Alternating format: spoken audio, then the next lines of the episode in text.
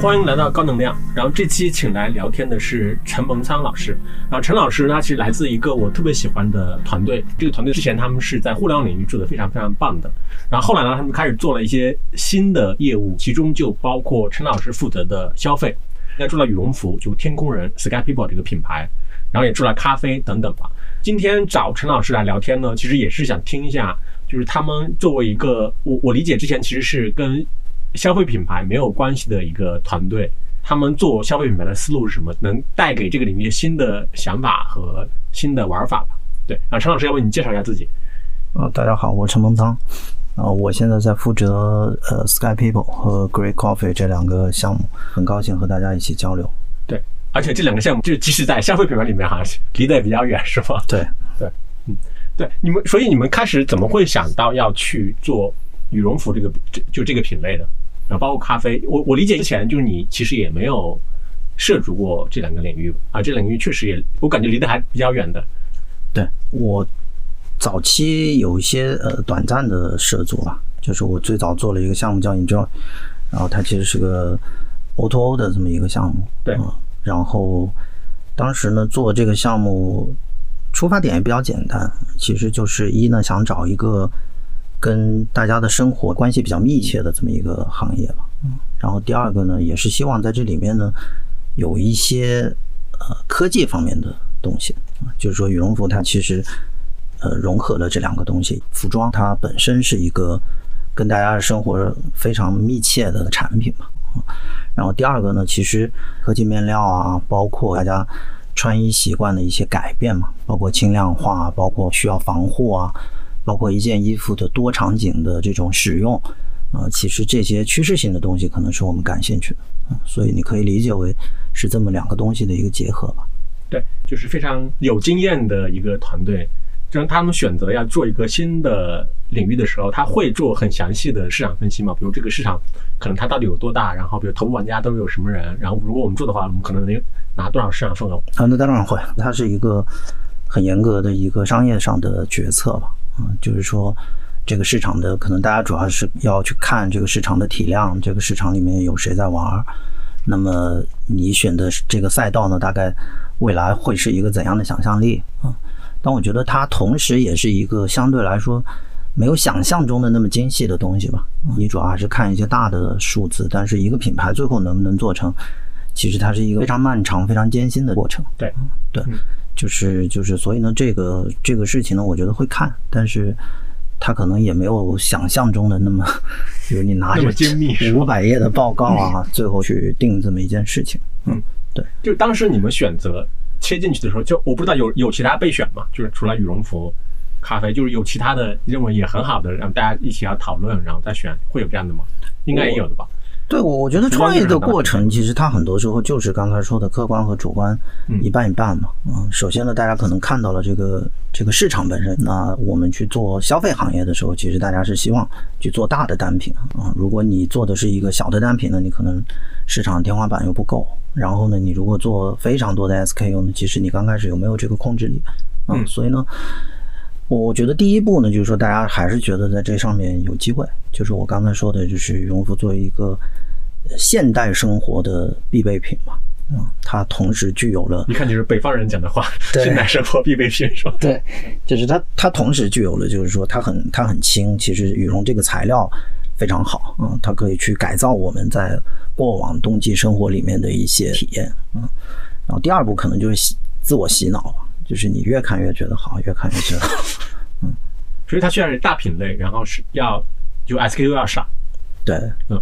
嗯，还是一个天花板嗯，就是说我们做的是不是一个大的事情嗯，那我们认为这件事儿本身还是足够大的。嗯，对，嗯，就在服装这个品类里面，就还有其他的大的单品吗？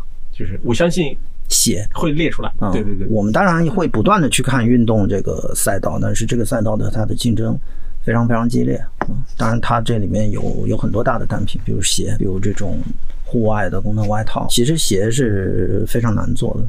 有很强的这种科技含量，而且，呃，在这个赛道里面的这种玩家都是巨鳄级的，嗯，所以呢，其实你很难去做这种竞争，嗯，挺难的。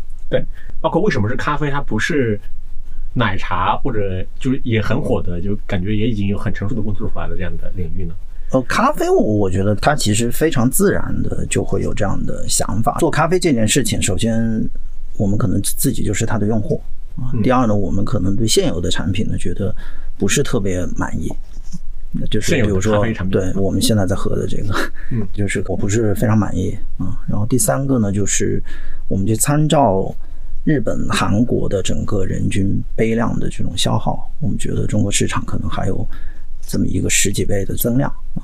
所以它其实是一个很大的市场。所以我们看待咖啡呢，我觉得它更多是在天花板非常高的这么一个市场里面的红海竞争。嗯，啊，就是说从天花板上来看呢，它其实还有非常大的增量空间。嗯，对。但是从一个咖啡品牌之间的竞争里面呢，我们认为竞争已经非常激烈了啊。嗯，但我们仍然觉得有机会。一个成熟咖啡用户的这种养成，其实需要六到八年的时间，就是从你第一口喝咖啡开始到最后呢只喝黑咖。我们认为这是一个成熟的咖啡用户啊，那么他需要的时间大概是六到八年的时间。啊，所以在这个过程中呢，我觉得市场仍然会发生一些其他的变化，嗯，所以这我觉得是我们的一个机会所在啊。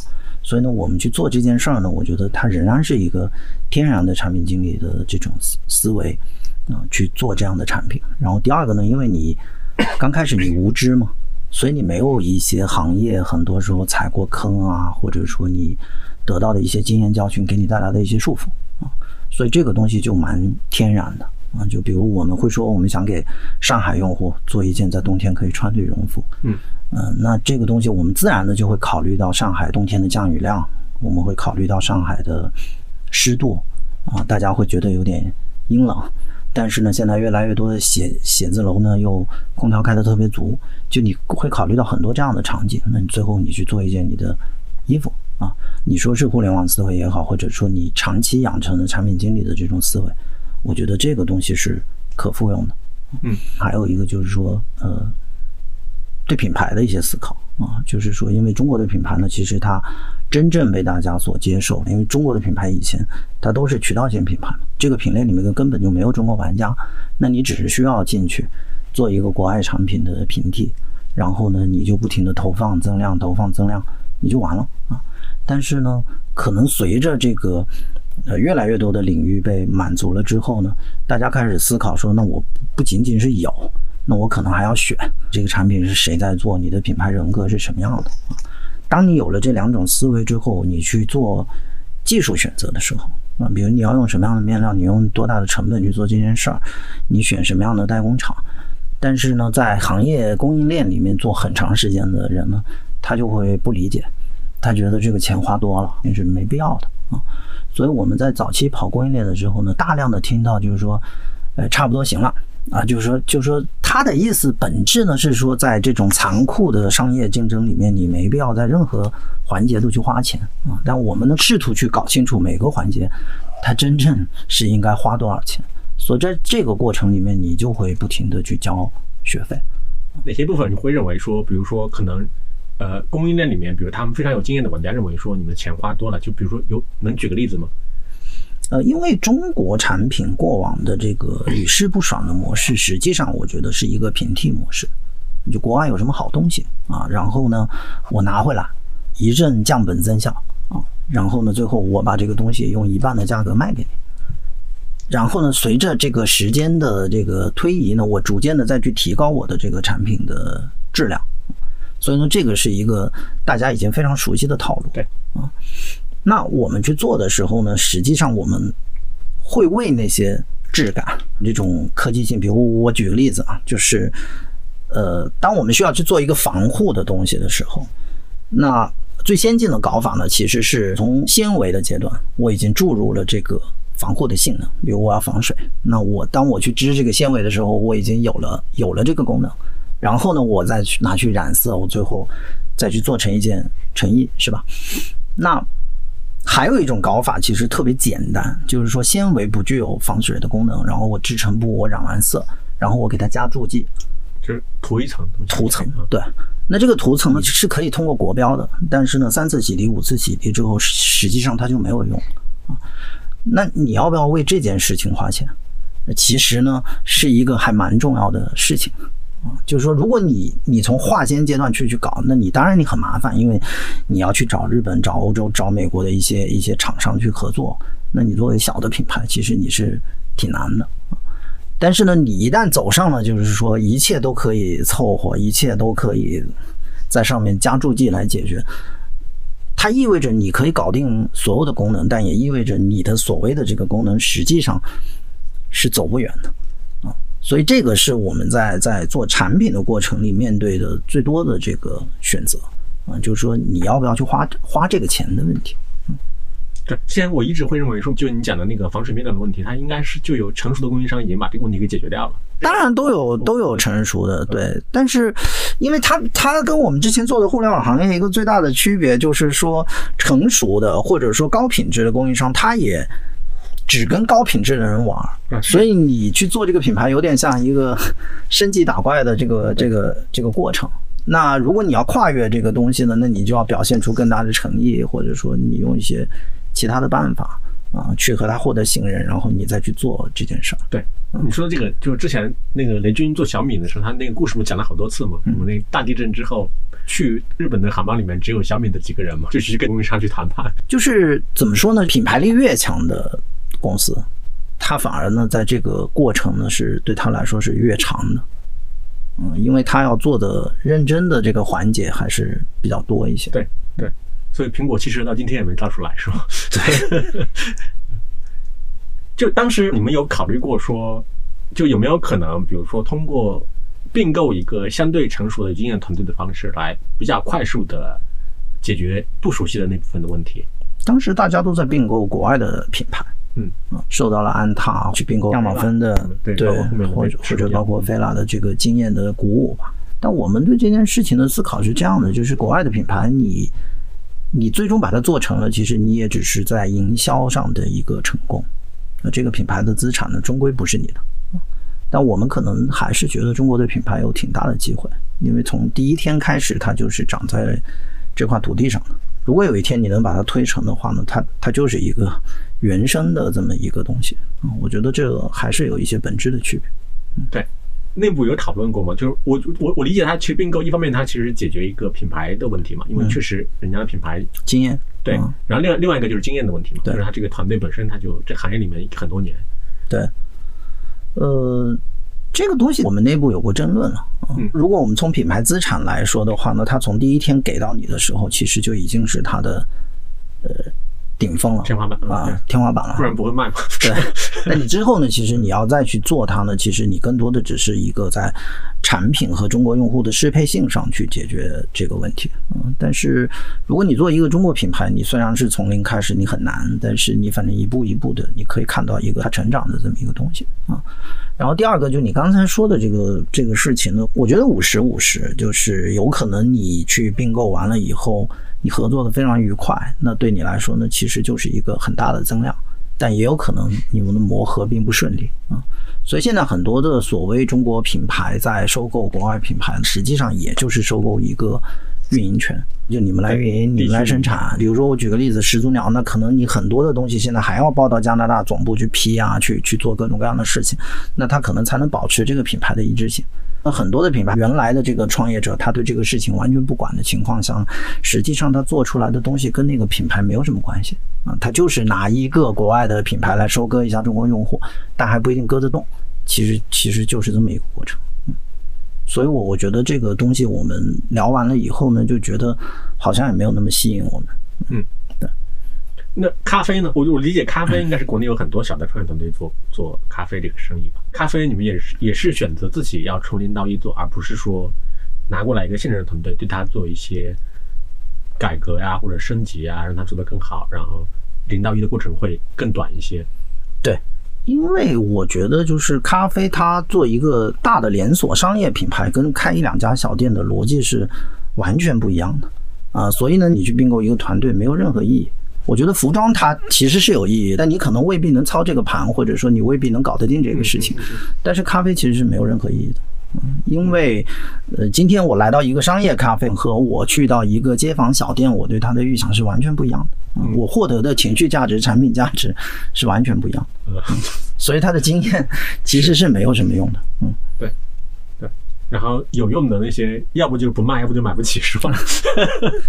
对，大家都觉得好的品牌，人家是不会卖给你的。对，嗯，所以所以这个东西就是说，你能买到的东西，其实可能跟你自己做一个区别没有那么大。对，哇，这个有好好多年之前，那个问那个马老师，就买那个雅虎中国的那个，因为他讲过好多版本嘛，但是我印象最深那个版本就是看着我叹了一口气说，哎，买的没有卖的精。嗯，比如像天空人这个团队现在有多大？我们大概有五六十个人。五六十个人，他比如说之前的老的同同事会占比会有多少？然后从外面过来的会占比多少？我们没有老的同事，老的同事就住在这儿了，是吧？对，就是我们在集团内部啊，没有说我们要去有老的同事一起来做这件事情。我们就是这件事情该怎么做，我们去哪找人呢？我们就去找。嗯，它完全是一个全新的团队。但是你作为一个跟服装领域完全没有关系的一个人、一个品牌、一个公司，然后你去找的这些服装领域里面，因为我理解，比如你想做好，肯定还是瞄准那些比较牛的人嘛。嗯，就是你去找人家的时候，有有说服力吗？呃，当然刚开始很难，但我觉得出发点非常重要。嗯就是你逐渐的会有人被你想要去做这件事情的出发点打动。嗯刚开始的时候，呃，当时就是招人的压力比较大，那我们可能也会去尝试说服很多人啊，那你来吧。但是去年下半年的时候，我们可能就做了一个决定，就是说，如果这个人他本身对这个品牌没有了解，他不是很想加入这个品牌，那我们可能不会去满世界的说服人来嗯加入。嗯因为我觉得我们提供的愿景，我觉得是有一定吸引力的。嗯啊，在一些传统的厂子里面，他们已经是成熟的品牌了，它已经有那么强的惯性了。实际上，你要在里面做一些创新是比较难的。嗯但可能呢，我们一直在讲说，我们是立足于，比如说中国的这个城市的人群，我们其实想给这这些人去做一些真正有呃技术含量的，或者说代表他的一种生活趋势的这么一些东西。我觉得逐渐的，其实有一些人能够理解到这个愿景，那他也愿意参与到这个过程。他最终还是做给中国人的一个产品啊。那在中国人的这个这个场景里面，我们到底需要怎么去解决他的这个问题啊？因为中国人的生活场景呢，跟欧美人、跟日本人、韩国人，我们还是有有那么一点点区别。嗯，所以呢，我们立足于中国的这个市场去做这件事情呢，我觉得对一些人是有吸引力的。有一些人天然的呃风险的偏好就低嘛，他就会带着怀疑啊，或者说来找我们聊的，那多多少少可能对这件事情已经有一些兴趣，但他只是聊完了，可能他也没有被这个东西说服。我觉得这个是特别正常的事情，所以后面我们就觉得应该反其道而行之，就是说我们不需要去市场上说服很多人，我们只需要找到对我们的事情认可的人就好了。对，就是他是被吸引来的，而不是说我去花了很大力气去说服他，对，给他很多条件啊、承诺啊。是是是，因为那个事情实际上很脆弱。嗯嗯嗯。如果你现在来评估的话，其实找人他的难度，比如一到十的话，他大概处在一个什么样的位置？我觉得人到处都是，但你要真正找到一个跟你的团队能够起到化学反应的人是非常难的。嗯，我觉得你说一到十，对于一个创业团队来说，它就是八分九分的难度，嗯嗯。咖啡呢也是类似的，是吗？其实是类似的，它就是矛盾的嘛。当你要去做一件你自己特别坚持的事情的时候，那到底能在这个世界上找到多少跟你一样志同道合的人？我觉得这个本身就是一件很难的事儿。对。以及我理解，对于你之前的经验而言，它相对是很陌生的一个领域嘛。我我我自己会认为说，可能开始的时候都需要去学习很长一段时间，比如这个领域哪些公司的人是靠谱的，哪些人是靠谱的。那当然会，当然会有，当然，嗯，就是你要你要去，因为因为有一些行业它是大河来水，你明白吗？就是一下子就电梯是 VC 来了，PE 来了，然后有很多钱，然后什么样的人都在一个公司快速扩张，是吧？然后一下子诞生了所谓的这个行业人才，可能一万人。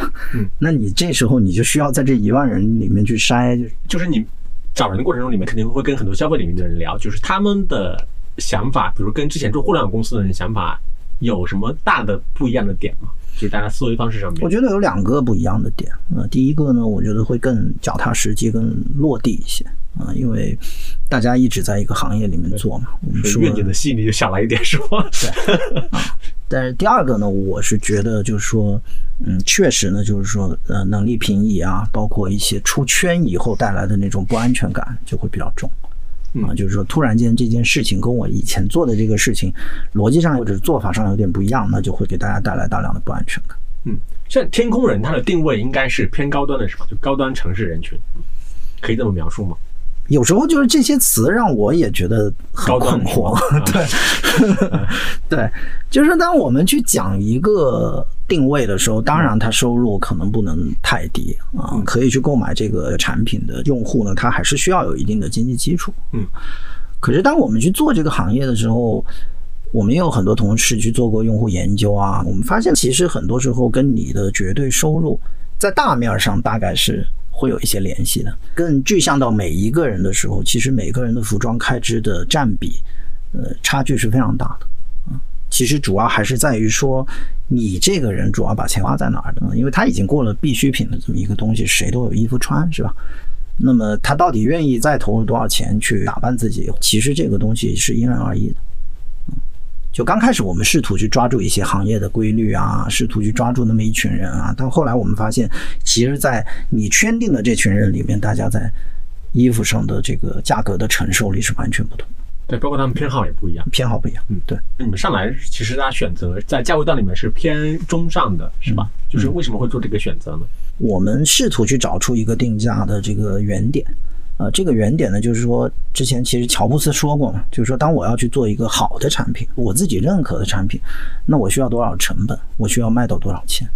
呃，实际上，我们在这个定价的过程里面呢，也会有这样的思考啊，就是说，当我需要去做一件这样的衣服的时候，我需要用到好的面料，我需要用到好的技术，我需要找到一些一丝不苟的工厂，那我最终呢，我我需要卖到多少钱？那这个可能是我们最终这个定价就是我们给出的一个答案。嗯所以它是从更多是偏成本加一定的那个，就是一个好的产品，对它到底应该值多少钱啊？如果你卖一件两千块钱的羽绒服，你的成本就会非常低，是吧？然后你后面还得打价格战，你的产品质量实际上是会比较难一些的。嗯嗯，对，嗯，那尤其呢，我们又希望用到一些面向未来的面料啊。啊，就是一些含有科技含量的这个东西，我们又希望呢从根儿上，比如说我刚才说的纤维的这种程度上去解决这些问题，那它就很难便宜。嗯嗯，就是做很难便宜的这样的产品，这个当时比如说在立项的时候也是团队的共识吗？就没有人提出来说要走量嘛？因为有了新的大流量平台出现嘛，所以其实理解是有这样的机会出现的。嗯。我觉得嫌贵，这个是人的本能嘛。比如说，以前我们做一份报纸应该卖多少钱，一份杂志应该卖多少钱，永远都有人觉得贵。嗯，对。但是我们当时提出了另外一个问题，就是说，那你做便宜就一定能走量吗？嗯，这这我觉得未必的。我我觉得一个品牌，它其实事实上，它最终就是一个人嘛。那你从小到大，就是你一段去成长，你有你的人格，你能不能成为一个受欢迎的？人是吧？其实我觉得跟它的便宜和贵可能并没有一个特别本质的联系啊，就是它的联系还是说你最终用一个什么样的产品打动了一些什么样的人。实际上，你做便宜的，可能你面临的竞争是更恶劣的，对。然后大家呢，可能要在压缩成本上去做更多的事情，因为你一旦到了一千五，那你不好意思不参加双十一吧？你不好意思不参加任何的促销活动嘛？那你实际上你能卖出去的这个东西，可能你就是一千块钱。那你想想，你要用多少钱来做这件衣服？嗯，所以现在在天工人这个价位段里面，它的竞争是没有那么的激激烈的，是吗？对，就做专业羽绒服的，我认为在这个价位段里面，我们实际上没有特别多的这种竞争对手。嗯，所以它竞争要不就更高一点，要不就说你再高，你可能是一些国外品牌，可能呃。加拿大鹅啊，穆斯纳克斯啊，或者说门口，然后你再往低可能是波司登这样。所以后来你们有形成一个，就互联网人特别喜欢讲的那用户画像嘛，就是我买天工人的他的用户，就是他会表现出什么样的特征，然后可以有针对性的针对这个用户人群去做一些推广啊，或品牌的影响啊这样的。这个就是我刚才说的那个问题，实际上你挺难的。对，实际上你挺难的，就是说，呃，这不对卖衣服形成了巨大的挑战吗？对，就是说，其实到后面它可能会变成一个问题，就是说你去哪里找到呃能购买你这些衣服的人啊，可能是这么一个场景。我们有店开在三里屯太古里，对，那我们认为呢，就是说去三里屯太古里的人呢，他可能是具有这个消费能力啊，那我们就把店开到那儿去。所以实际上呢，大家做了半天定位呢，你的价格定在那儿了以后，永远来买你的那些人，大家在争夺的是一个人群。就是大家在描述的时候，他会描述这样那样的画像，对，是写 PPT 的时候总结出来的。时候？但实际上去买你的这个东西的人，其实就是那么一群人在三里屯太古里争夺同一个客群。嗯，所以呢，那最终呢，其实还是说，那你的产品力怎么样？嗯，如果天空人在他那个价位段里面竞争可能没有那么激烈的话，那你们咖啡应该是很激烈的吧？咖啡，我我觉得对，当然是很激烈的。嗯。而且你的咖啡的定价应该也是跟天空人一样，是偏比较那个中上的，是吧？其实也不能说中上，就是我们大概跟星巴克啊、跟 MCN 啊这些的定价是差不多的。嗯，就还是那个问题嘛，就为什么呢？就是因为它明显的就是大家都能够感知到，你要想要亮起来的话，它就是现在这种竞争环境下，它可能必须得适当的在价格上做一些让步嘛。我觉得低价产品跑得比高价产品更好，实际上是一个错觉，就不一定成立。对，实际上是一个错觉。就是当我们去想这个定价的时候，我们还是会去讲一杯好的咖啡，因为我们做的是单一产地咖啡嘛，是吧？嗯。那我们真正的一杯好的咖啡，我们需要多少钱来做这件事情？它不仅仅是咖啡本身这个产品，可能也包含了你要装修啊，你要好好的做你的杯子啊。因为以前我们去大量的咖咖啡店，就是说我喝完两口咖啡之后，那个咖啡就从边上就漏出来，是吧？那所有的这些细节做下来，那实际上你需要花多少钱啊？我们可能更多的有点反向思维去想，去想产品的角度。对对，因为我们觉得产品是长期的。啊，就是说，短期的一些渠道优势，包括短期的一些小聪明，或者说短期的一些呃，因为打折导致的用户蜂拥而入，我们认为对做一个品牌来说，实际上是没有什么意义的。嗯，我们觉得可能从长期来看，还是产品力的问题。对。但是，比如说现实，我不知道会不会让你们的团队，比如说有点怀疑自己的之前制定的这种策略。没有，因为确实业绩还可以。啊，你们现在羽绒服的它的渠道策略是什么？其实我觉得它也比较简单，你的渠道策略其实就是你的这个定价的产品，就是这个价位的产品，它平时在哪里卖？对，嗯。就你的竞争对手是谁？跟你跟你在一起的，比如说我们觉得哦，那可能像 Lululemon 啊，像这些品牌，可能它代表了新一代的消费者的一些价值的取向，一些审美的取向。嗯啊，那我们可能就倾向于就是说，去跟他们呃开到一个地方去啊，这样子呢，可能是比较符合我们自己定位的。嗯，那线上呢，因为它。它本身就是一个什么各种看数据啊，就人群包的这么一些东西，所以呢，我们我们的线上策略呢，其实还是会跟着每个平台自己的这个平台的特性去走，但是可能对我们来说更更重要的还是线下。你们当时先做了线上还是先做先做了线下？线下，先做了线下。呃，就为什么有这样一个选择呢？我我理解应该你们是一个非常成熟的做线上的团队吧？对，就是会很有经验去。对。但是，因为我觉得我们的产品还是需要让大家去体验、去摸到它、感受它，然后你有一些时间向他去介绍。因为一个新的品牌，其实你是很难通过看两眼就去决定购买你的啊，所以我们需要创造一个场景去跟用户沟通的这个场景。所以线下店对我们来说是更重要。他有时候接触一个新的品牌，他会有点犹豫，但是他接触完我们的产品，他总体上还是正向的。然后呢，他可能也会给我们提一些建议啊。我们觉得这种沟通是会比线上更真实一些。嗯嗯嗯。线上呢，它的逻辑呢，其实是说你有很多网红的带货啊，然后你可能去聊一下，拿回来试一下，就是它更多的其实还是比较适合成熟的品牌来做。嗯，因为品牌教育的那部分已经完成了，现在大家就是在这儿选一下款，哎，这件衣服适不适合我？高矮胖瘦，就这些问题会交流的比较多。对啊，我们可能在类似于呃天猫这样的平台，呃，呃，可能很多的就是说你需要在售前服务上回答大量的问题，甚至你是从品牌教育开始的，啊，但是呢，这个场景如果放到线下去的话，它其实会进行的更好一些。就是天工人现在在全国开了几家店？北京在三里屯，在国贸，在金融街，我们有三家店啊。然后呢，上海呢，我们有一家新天地的冬季的限时店啊。然后太古汇那家呢，也是去年的限时店啊，就是我们只卖冬季嘛，因为我们是个冬季品牌。然后我们在上海的长宁来福士还有还有一家店，然后在前滩太古里还会再开一家店。今年还是主要是在北京和上海。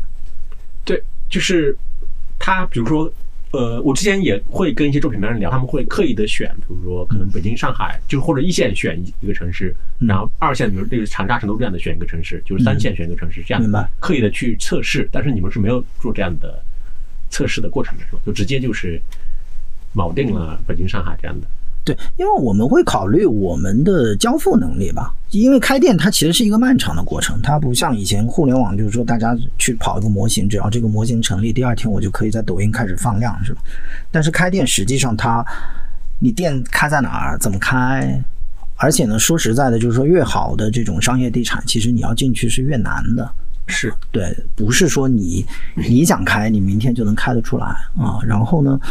第二个呢，就是说，那你的团队在哪儿？你有没有表达好你产品的能力？你能不能做好这个店的这个设计？很多很多这样的问题啊，所以测试这件事情可能对我们来说可能会放在明年或者后年再去做。嗯嗯，现在可能还是说立足于我们觉得有把握的城市，来先先把这个流程去跑起来。嗯。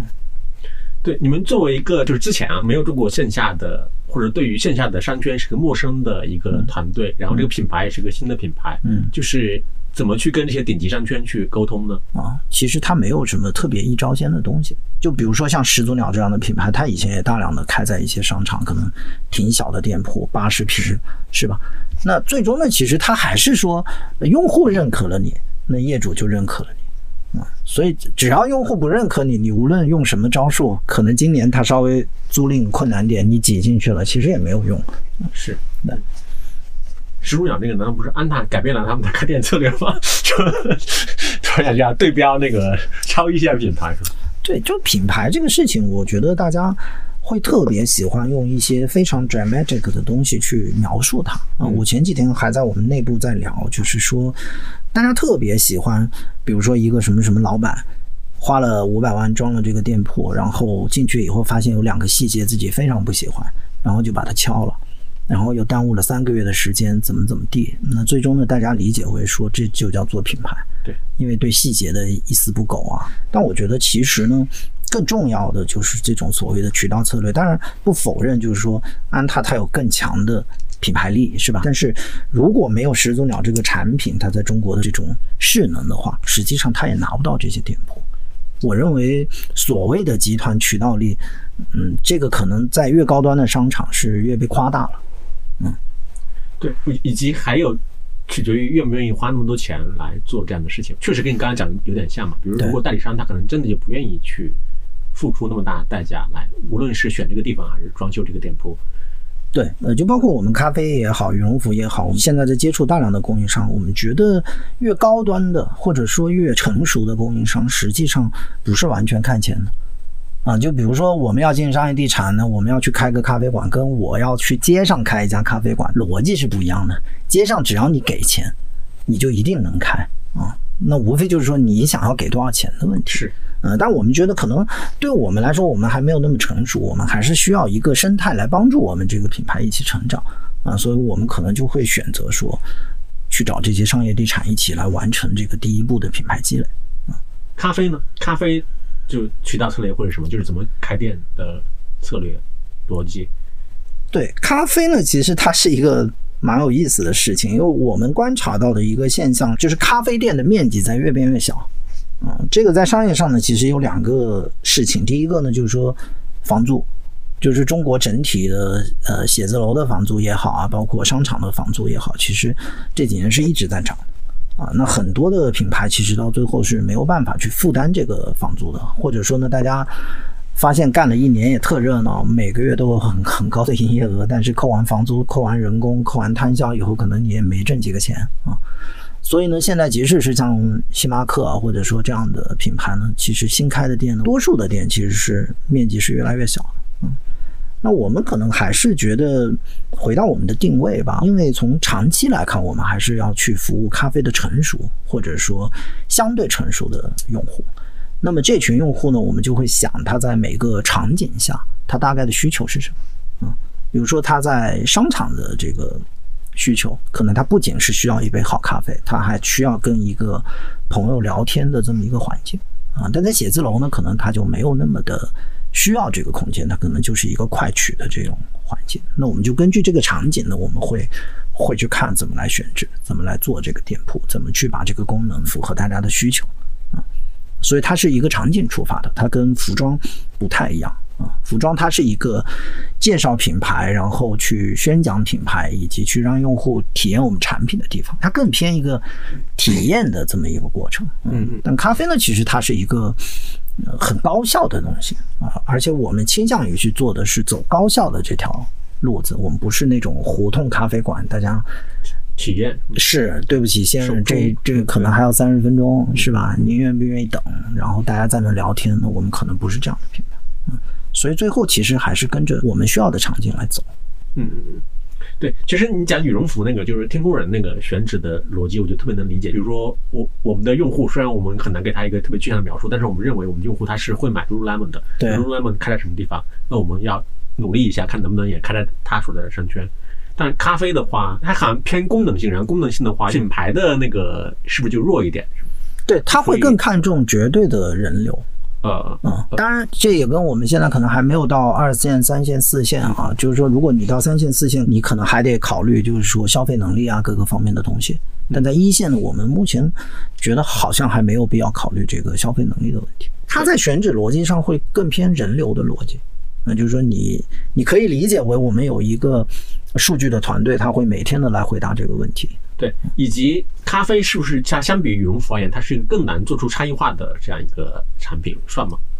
我觉得，就是消费产品，实际上你的差异化的这个程度都不是革命性的，呃，其实还是最后是一个人格的养成嘛。啊，那我觉得我们的咖啡产品呢，它其实就是用更好的豆。把一些不必要的环节去掉，然后去呈现一杯好的咖啡啊，然后呢，在在在整个围绕咖啡的这个呃周边的这些东西上，都去表现它的这种专业性，咖啡好、咖啡香的这么一个过程啊。那跟你们的 N 多竞品或者咖啡品牌这有什么差异呢？这个选址逻辑？我我觉得它有一定的差异。比如说，我们业界有一个品牌，它的主要的卖点其实是。呃，外卖，他给大家提供早餐的这个场景啊，但是他开了很多店呢，其实都很大。那实际上呢，这个东西就是跟它的品牌定位是不相符的。业界大量的品牌呢，实际上最后大家都在。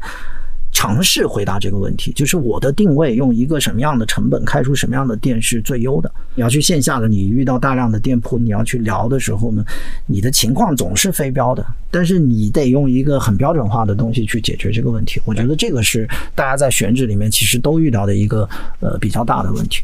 嗯，单纯就一个店而言的话，比如说天空人跟 Great 咖啡哪种类型的店会更难一点？就是把这个店做出来，做到让。团队满意的程度会更难一些，我觉得都挺难的啊，因为做消费这件事情，它好的地方和不好的地方都在于大家都觉得自己有发表意见的能力。每个人都可以消费吗？对，每个人都可以消费，每个人都可以说你这件衣服好看还是不好看，是吧？每个人都可以说它是贵了还是便宜了。对，好比你开一家咖啡店，是吧？你说我在写字楼，我就不要座位了。那运营的同学，他只要这个业绩干得不好，他他总是说你因为缺了几个座位，所以我干不上去，是吧？在这个过程里面，我认为他最终其实还是需要一些主观的一言堂的东西啊。然后大家从长期里面再去总结一个比较四海皆准的这么一个定律，再根据这个定律去调用。它一开始不可能是一个逻辑地的东西，那争论就 永无宁日，就你每天都可以去争论这件事情。对，比如说像我，无论是天空人还是你的 Great 咖啡，就是开线下店的，就是这种他的学习的那个路径会不会就是还蛮长的嘛？因为确实没做过。包括我之前我哎，我忘了跟谁聊了，他们开始做店的时候，他说我们就去看那个什么优衣库啊什么之类的。嗯然后我们进店，我们也不好意思啊，不好意思拿个尺量是吗？然后只能站在那儿装模作样的把那个裤兜掏出来量一量长度。嗯，我觉得学习其实是挺难的啊，就是有很多显而易见的概念，比如说你一听的时候，你以为你懂了，但是实际上你怎么去用它，你其实不懂。我们前几天其实还在聊，就是说很多的品牌它会去做一个很很深的场景，但是呢，你初看呢，你会觉得这个场景其实它的天花板非常低。有这么多人去打高尔夫吗？有这么多人去玩这个那个吗？啊，对。但是后面我们就觉得，哦，那只是我们没有理解这件事情啊。其实这个所谓的场景，它不是去贯穿你始终的，它只是个营销的场景啊。因为有了这个抓手之后呢，实际上你能去做的更加聚焦一些，你可以去找这个圈子的人来推你的产品啊，你也可以去讲讲讲关于这件事情本身的故事。那用户去接受起来，或者说呢，你去找到这么一群人，实际上是比你大而全的去谈论一件事是更容易的嗯啊。那这个呢，就是说你怎么去理解场景这件事情。那刚开始呢，我们可能把它理解为一个贯穿始终的，你从做产品开始到你最后去卖，是用户体验全流程是吧？对对对，因为你以前的互联网产品，其实你基本上都是这样下来的嘛，是吧？我要做一款什么产品，我解决谁的什么问题。后面我去理解这件事情呢，我就觉得线上大量的事情其实它都是第一次出现的，所以它只需要解决有的问题。但是呢，你做服装也好，做咖啡也好，呃，很多时候你不仅要解决有的问题，你还要解决你跟别人的这个差异性的这个问题啊嗯，所以它会更难一些。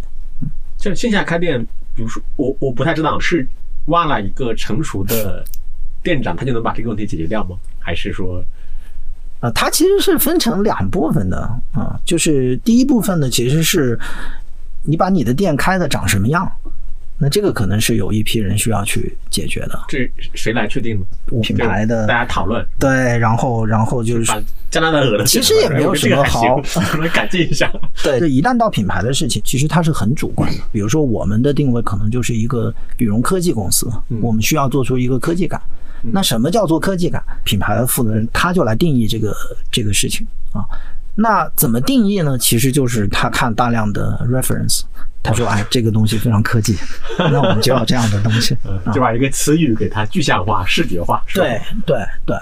那比如说我知道的另外一些品牌，比如说一些上海的品牌，他们就对自己 lifestyle 的这个能力就非常自信，是吧？嗯那他可能就品牌主理人自己，哎，你找一个这个设计师，然后你给我稍微的把底层的东西做一下，里面什么家具怎么挑啊，呃，树怎么种啊什么的，就我自己来呗。嗯啊，他也没有什么理由，他的理由就是说，那我喜欢的呢，总有一群人跟我是一样的。是啊嗯。然后呢，等你把店就是说所有的东西都开出来了，那其实就是一个销售的事情嘛。嗯它完全就是说跟前面的这个品牌它它又不一样了，它就是一个同场竞技，我怎么能能把我的东西卖出去的这么一个过程啊嗯？那这个其实在业界倒是有大量的专业人士可以去满足你的需求。嗯嗯，对，因为我的理解是，就正常情况下应该是这事儿我没做过，我要先看一下我欣赏的那些嗯品牌是怎么做的，对然后把那照片拿过来我看看，对对对。啊，是是这样的过程是吗？啊当然是这样的 过程，否则你怎么去定义你的店应该长什么样嘛？对，所以羽绒服公司在非羽绒服消费季到底在做什么？因为我们其实有大量的面料的合作商啊，有大量的这个成衣工厂啊，包括我们也在做呃其他的一些供应商的这个合作。那你在春夏的时候，比如说你的这个面料供应商，其实它的很多面料不仅仅是能做冬季的东西，它也能做春夏的东西嗯啊。那我们可能还是持续的跟他在合作，在做一些这样的事情啊。就是我们会围绕我们本身科技面料这件事情，其实在春夏去在做这么一波大家 春夏可以购买的产品，嗯但它可能不是我的主要的这个产品线。嗯嗯，就运动服饰增长，我我大概可以理解，但是为什么羽绒服也在增长呢？就是你们会有运动服饰其实它背后代表了一个专业服饰的增长，嗯有两个趋势嘛。第一个呢，就是说，呃，轻量化，就是大家希望穿的衣服越来越轻，但是传统的面料其实它解决不了这些问题，实际上它是得有一些科技含量在里边儿啊。第二个呢，其实就是一个怎么说呢，就是说多场景的应用啊，就比如我这件衣服，它看起来像一个西装，但是它防水。啊。那实际上呢，就是说在服装里面它是分成两个流派的，第一个流派呢是那种时尚流派，他们是不管功能的。就你买大量的时尚品牌呢回来，那可能今年这一季的东西做的是这样，明年我就换掉了。嗯所以它是以审美来推动这件事情的。嗯但是运动功能，包括羽绒服，包括很多的东西呢，实际上它是讲究产品迭代的。我我这件衣服今年是一点零，明年是二点零，后年是三点零。我实际上是不断的去把这个产品去迭代，把它做好。然后呢，它会更偏向 basic 的这种需求一些。就基本款，对，它会更偏向基本款一些啊、所以呢，它其实是需要技术积累的。而且，比如我给你举个例子，就是说时尚的这种厂子，因为它不涉及到大量的做工啊，不涉及大量的技术应用，所以呢，基本上你做五十件也能做，做三十件也能做，做两百件也能做。这个就是大家对服装行业的理解，就是说应该。咱们这个这么成成熟了是吧？按理说供应链对，就弹性供应链。但是你一旦涉及到户外、涉及到专业技术的时候，实际上没有弹性供应链可言。我们之前也去研究过，那比如说我们能不能就先做三件到市场上去投放一下，有人买了，我第二天我就能再组织三百件过来互联。网的方法乱说。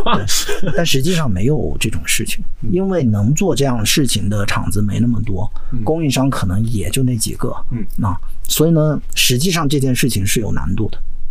嗯嗯嗯，所以它的这种迭代是真的有迭代的，是吧？一点零、二点零，那当然，啊，呃，不是为了拉动消费这样的。当然 是今年八个苹果十五是吧？所以如果它没有迭代的话，那像 Gore-Tex 啊，它就不会有那么大的价值。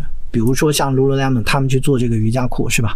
那你怎么就就是说穿的好美，完了能 Super Girl，但你同时呢你还不起球，你是需要一遍遍的去试验，一遍遍去做出更好的产品。对，所以它是有一定的壁垒存在的。那当然不是说嗯只用一些供应商就可以把问题解决了？呃，不是，比如说杜邦啊这些厂子，它在纤维上它做底层的创新，嗯但是在技术选择上，在翻译给用户这一层上，其实是需要这些品牌商去做这样的选择。嗯嗯嗯。很多技术已经发明了很多年了，但是没有人能把它用好。所以你们在供应链方面踩过坑吗？因为我们之前可能没有聊过服装呃服装的，但是其他的基本上每每个品牌都会认为自己在供应链上面有很多的血泪教训。对，那踩坑呢，就是就是每天都在踩的事情啊，不仅是供应链，可能你所有的事情每天都踩坑啊。但我们反正聊完了以后，我们觉得有且只有一个经验，就是你尽量找成熟的或者说高水平的玩家去玩嗯嗯，啊，因为他很注重自己的羽毛，他会有很多自己的见解，你可以向他学习到很多的东西，而且他对自己的出品是有要求的。对，啊所以那，你就不能在比如价格啊，在很多这种东西上是特别节省。对，就是贵嘛，就是没别就是的缺点，就是贵。对。作为一个新品牌，最开始的时候你们是怎么冷启动的？就是让大家知道这个品牌的出现了，然后还不错，然后并且要购买。其实也没啥能启动，就是自己身边的朋友。然后去年因为是在疫情期间，我们就是还比较幸运，谈到了比如像三里屯太古里这样的店，嗯啊，那在那儿呢，它天然的就有一群购买用户，你有机会让他跟你能产生互动和沟通，那用你的产品就去打动他。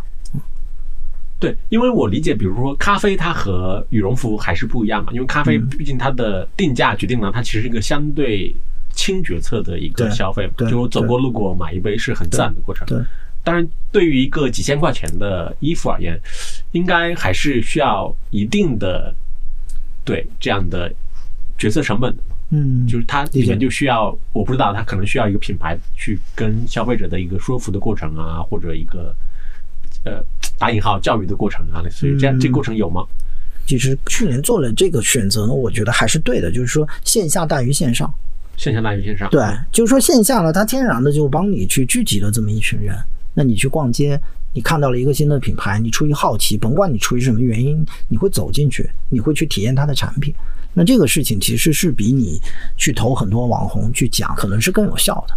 嗯，就是说通过产品来沟通这件事情吧。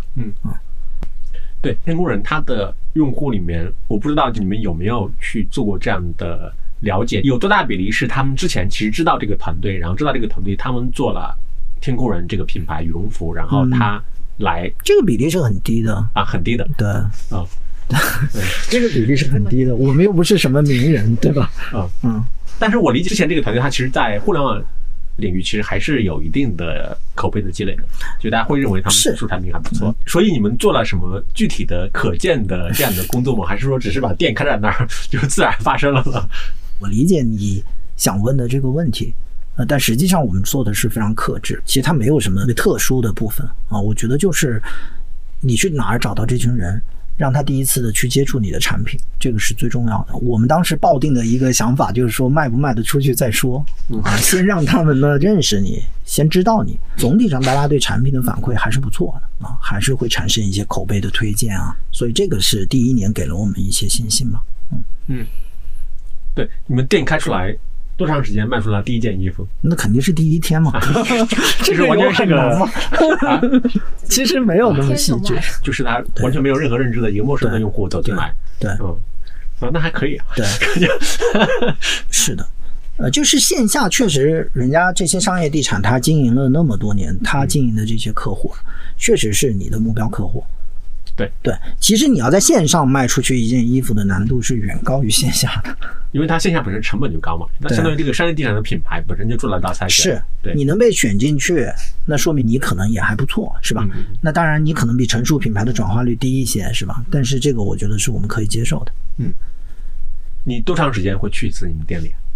我我经常去吧，嗯嗯，逛商场已经变成了一件没有乐趣的事情，它变成了我的工作。嗯啊，现在他们就说，那你经常好像到哪儿就是什么房租啊、平效啊，去看这个动线好不好啊？对，所以还是蛮经常的吧。就说你有时间，可能一两周，可能你就到处逛逛，但不一定是逛自己的店啊，因为实际上你逛自己的店，可能用处也没有那么大，你可能还是再去了解，呃，有一些什么样的品牌，在一些什么样的厂子做了一些什么样的有趣的事情，他为什么这么做？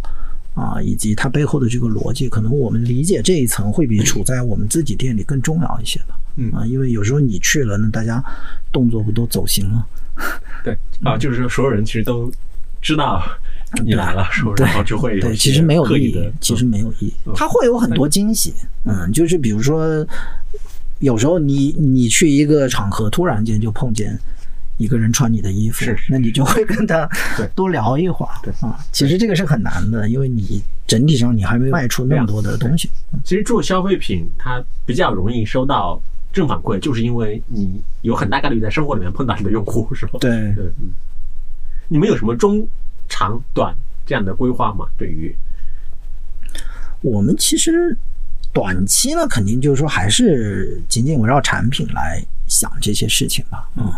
就它会非常短，比如说我们今年冬季要怎么做啊，怎么搞啊。中期呢，我们当时团队内部定的就是我们花五年的时间去看看我们能不能做这件事情。嗯啊那那这个东西呢，我觉得五年后我们可能来判断这件事情，我现在也不知道应该用什么标准来判断，它可能是相对来说主观一些的。嗯啊那从长期来看呢，那当然我们选了这么一个跟用户相对来说比较接近的这么一个品类，我们还是希望在中国人未来冬季的这个 style 里面，我们占据一席之地。很多人在穿我们的衣服，他觉得我们塑造了他的冬季的一个形象啊，给他的生活呢真正带来了一些方便。所以你到，比如说五年那个节点，你就判断这个事情它到底值得投大家投入多少的资源去做，就是它可能判断的依据也包括规模，包括品牌这样很多维度的东西，是吧？对，我觉得它是个特别复杂的东西嗯啊啊！一呢，肯定在商业上，你首先你得挣钱，或者说你不亏太多的钱，是吧？但是很多人可能做着做着，他可能就觉得，哎，那好像也有一些社会意义，嗯也有一些我个人的成就感在里面，所以它是一个蛮综合的判断。嗯，对对，就是即使是亏钱的，你也给我个很好的理由，告诉我说它值得继续亏下去。那亏钱最好还是不亏了。像比如羽绒服，它供应链上面，我不知道它的那个灵活度能够做到多少，就是它会有那种形成大量的库存的危险吗？还是说它其实已经蛮灵活了，就是小订单？当然会啊，就是大到波司登这样的品牌，它可能也就是最近一两年在不停的讲自己的柔性供应链。嗯啊，其实也是基于呢，它积累了大量的数据之后，敢于对其中的一两款东西下注。啊，然后以及下完注以后呢，它可能根据一些前期的销售数据，它就能判断，比如说我在三四个月之后，我其实需要去加这个单，啊，因为羽绒服呢，其实在服装里你可以认为它是最难的单品，最难的单品，对，它就是一个最难的单品啊，因为它要做的事情特别特别多。然后中国用户呢，对于很多质量的要求呢，又是世界领先的啊，比如说钻绒，可能你在国外呢，大家没有这么在意钻绒这件事情，但在钻绒就是羽绒跑出来。啊啊，就你穿着穿着里面有一个羽绒跑出来，对对对。啊，这个在中国呢，可能用户对它的要求是最苛刻的，嗯。啊，那可能在国外没有特别多的这个要求。比如说压胶啊，比如说各种各样的工艺上的要求，所以它在单品上其实是很难的，它很难去做柔性供应链。嗯，所谓柔性供应链，很多都集中在什么 T 恤啊这种东西上是好做的。嗯嗯嗯，对，嗯，因为比如你要用好的面料，那那我刚才说的嘛，就是说任何一个供应商越好的，它的交货周期都是越长的。对，啊，所以呢，你把这些拼装在一起之后，实际上你要去搞柔性供应链的话，那你就需要很大的规模。嗯嗯嗯嗯，最后一个问题。对你做了两年左右的消费吧，跟之前可能更偏线上一点的做事情，他们之间的最大的差异点，或者说你自己呃需要比较长时间去适应的那个点会是什么？我觉得还是敬畏吧。对，就是因为我们以前呢享受了二十年的互联网的红利，每个人都在做新的事情，然后所有的事情的规则其实就是这群人去制定的。但是当我们去做线下这件事情的时候呢，实际上。它还是要难一些的，所以我们今年的团队的一个主题就是说，我们还是要去敬畏这些事情，我们少做一些呃打引号的创新，是吧？对，对，我觉得没有那么多创新啊。所谓互联网的这种品牌也好，营销也好，以前大家是看报纸，那现在就是刷手机，那这个是你自然而然要去适应的一个环环境的变化。但是呢，产品的本质并没有变。那就是说，关于产品的质量，关于产品跟用户需求的这种贴合，它确实还是需要很多专业人士花很长的时间，凭借他们的经验，在跟现在的整个的市场的环境去结合，呃，最后才能做出有意义的产品，而不是说在一些营销上有一些什么特别多的。呃，奇奇怪怪的流量的打法，怎么去哪节流啊？我觉得这个是我们以前在互联网界特别熟悉的一些论述吧。嗯，但现在其实，在做这件事情的时候，其实创新是集中于这儿的啊。就比如我们去做这个咖啡产品，那我们就觉得中国的用户大量其实都还刚开始喝咖啡。那五年后、六年后，一杯好的咖啡，一个好的品牌到底长啥样啊？这个就是你要赋予的所有的创新，其实应该是集中在这件事情里面的。对。其实还是相对终局的往回倒推的这么一个过程。对这件事情的本质是什么？我觉得是最难去发掘的。那你所有的创新其实是基于这个上面去去做的。对，好的，谢谢施老师。好，谢谢江总，谢谢。